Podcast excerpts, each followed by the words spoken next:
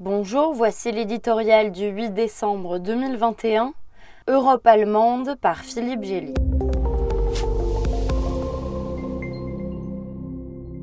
À la veille d'endosser le costume de président de l'Union européenne pour six mois, Emmanuel Macron peut se réjouir. Il aura à Berlin un partenaire décidé à faire avancer l'Europe.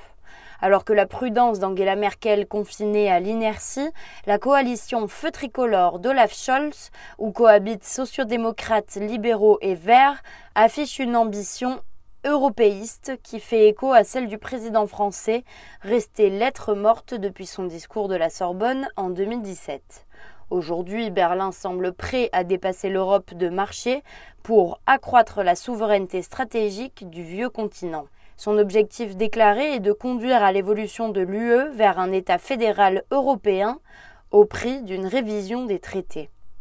Gare au malentendu, on voit mal Emmanuel Macron agiter devant l'opinion française le chiffon rouge du fédéralisme européen en pleine campagne présidentielle. Pour Paris, l'Europe puissance doit se traduire par une capacité d'intervention dans les crises, ce qui implique une dimension militaire. L'Allemagne, elle, propose de créer un ministre des Affaires étrangères européen et d'abandonner la règle de l'unanimité pour la politique extérieure.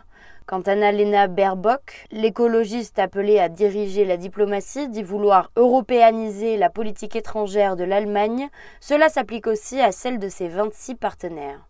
Au jeu des rapports de force, une Allemagne plus européenne mène à une Europe plus allemande. Il faut donc rester lucide devant le miroir aux alouettes. La première qualité d'un dirigeant allemand, c'est d'être un bon gestionnaire. Olaf Scholz prépare une nouvelle révolution industrielle qui vise à rattraper le retard numérique de l'Allemagne tout en décarbonant son appareil de production.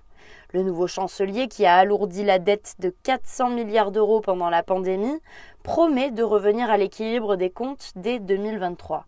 Prenons-le au mot, compétitivité et rigueur sont les fondamentaux de la politique allemande. Tant qu'elle restera à la traîne économiquement, la France ne sera que la petite roue du tandem.